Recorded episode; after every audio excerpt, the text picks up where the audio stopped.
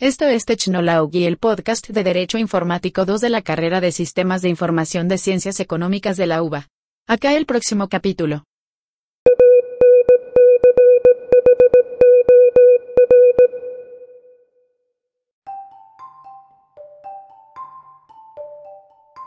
Buenas noches a todos, bienvenidos a Emprender. El día de hoy vamos a hablar un poco sobre las distintas sociedades, tipos de sociedades en Argentina más que nada las más relevantes o las más conocidas eh, por el poco tiempo que tenemos. ¿Cómo estás, Mati? Un gusto a vos, Kevin, y a toda la audiencia que nos ve. Bueno, eh, ¿te gustaría empezar con alguna en particular? O? Sí, me gustaría empezar con la, una de las más conocidas y que son más relevantes a nivel no solo de Argentina, sino a nivel, sino a nivel global, que sería la SA, o sea, las sociedades anónimas. Como, como arranque, para mencionar, te podría decir que las SA, como cualquier otra sociedad que vamos a estar mencionando durante lo que va de esta emisión, se conforman mínimo por dos socios y que requiere de que estos aporten un capital eh, mínimo y relevante para que se puedan considerar. O sea, para empezar, las SA requieren de un aporte en acciones, que eso es muy distinto a otro tipo de sociedades. Y encima ese aporte tiene que ser relevante, por lo cual para estar inscrito como tal, como socio, requerís de eso. ¿Era un capital mínimo en la SA? ¿Un capital mínimo? ¿Para conformarla? Sí. Porque la SRDN, por ejemplo, no tiene capital mínimo. En el caso de la CCA, te encontrás con que, por ejemplo, el mínimo necesario son 100 mil pesos. O sea, vos, requerís, vos para formar una sociedad en Argentina, te requerís eh, mínimo 100 mil pesos. Y como también otros datos para agregar, puedo decir que a nivel administrativo tenéis dos grupos. Uno es el directorio, que es el encargado de manejar toda la organización y que se encarga de todo relacionado con ella. Y el segundo grupo es el, verdadero cabecilla de todo, pero no oficial. O sea, ¿a qué me refiero? El directorio es el representante administrativo y legal de la organización. Y después tenés a los accionistas, que son los que aportan y ponen la plata para que todo funcione que son los, eh, los que al final y al cabo son los que se terminan reuniendo dentro de la organización, hacen las diferentes juntas, eligen a un miembro del directorio que me olvidé de mencionar, que tiene que ser sí o sí por lo menos un miembro parte del grupo de accionistas, si no, no podría ser. Y a ver qué otro dato te podría mencionar. Y por ejemplo, la, la SRDN hay o sea, hay, hay un monto mínimo de integrantes, o sea, un mínimo de dos y un máximo de 50. ¿En la SA pasa eso o nada que ver? ¿Cómo, cómo? No, que te decía que para conformar la sociedad hay, hay un tope, digamos, en la SRDL, de 50 personas y el mínimo es dos. ¿En la SA ah, hay, hay tope también o no? No, no, no, el CCA mínimo para formar como mucho son dos. Después puede haber cuanto sea. Mientras los socios aporten el, lo que se establece y, y sean relevante la cantidad, todo puede ser. No requiere de un mínimo, un máximo para poder ser parte.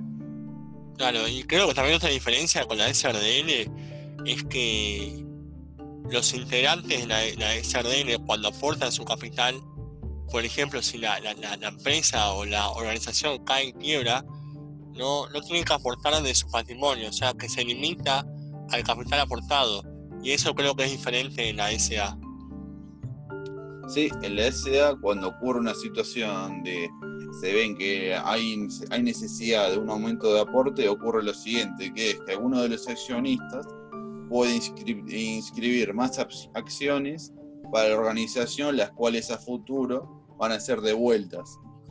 O sea, ¿a qué me refiero? En caso de una situación de emergencia donde la, SA se ve afectada por algún error financiero, algún error dentro de la organización, que no haya dinero para poder enfrentarlo, cualquiera de los accionistas puede contribuir con un monto que sea necesario y él se va a considerar como el accionista, el accionista mayor.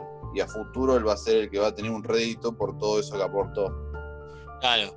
Eh, sí, la SRDL, por ejemplo, eh, si o sea, la característica de SRDL es que los socios tienden a, conocerse demasiado. Porque no, puede, o sea, no, puedes vender tu cuota aparte sin que los demás socios te avalen, digamos. así que estás un toque limitado, bueno, como su nombre lo indica, estás limitado a, a, las acciones, a la, a parte que aportaste al principio. Eh, no sé qué otra sociedad querías seguir, Mati. Sí, ahora que lo mencionás, Kevin, te quisiera continuar con la que sería las sociedades por comandita simple. Y para aquellos que preguntan qué son, básicamente son sociedades formadas por dos personas mínimo, como cualquier otra sociedad, en donde tenés dos tipos de socios. Tenés los socios colectivos, que son los que aportan el trabajo y tienen la opción de poder aportar capital, no es obligatorio, y los socios de comanditarios, que son los que aportan exclusivamente el capital, o sea, su única función. Y con respecto a las responsabilidades de, esto, de este tipo de sociedad, podemos decir que tenés, para empezar, a, las, a los socios comanditarios, simplemente como mencioné recién, están ligados a lo del aporte de capital, mientras que los socios colectivos se encargan de administrar la sociedad y encima de hacerse responsables por las deudas que la organización adquiera. Eso sería básicamente la sociedad por comandita simple. Claro, muy interesante, Mati. Eh, yo más que nada quería volver un poco sobre el tema de la sociedad anónima para vincularlo, para vincularlo con la sociedad unipersonal. Ya que la sociedad unipersonal es una, es una sociedad anónima, es decir, se requiere el mismo proceso, los mismos requerimientos para formarla que la sociedad anónima, pero obviamente que los eh, que una sola persona pone el capital aportado. Es decir, que el lado negativo capaz de, esta, de, esta, sociedad es que esa persona pone parte de su patrimonio en juego ante una quiebra o ante, o inconvenientes. O sea, toma todo el riesgo de lanzarse, lanzarse al mercado eh, por cuenta propia. Y más que nada eso, Mati, querías... Eh, más peligro. Sí, sí, es un riesgo bastante alto. Eh, y bueno, me parece que quería decirles a todos que les agradecemos muchísimo por escucharnos. Eh, espero, que, espero que hayan aprendido algo, que hayan disfrutado de la charla y nada, eso. Muchas gracias. Sí, un saludo y nada, aunque quisiéramos hablar de otras sociedades como la colectiva o la de capital industrial, el tiempo que tenemos es muy justo. Así que nada, un saludo y buenas noches.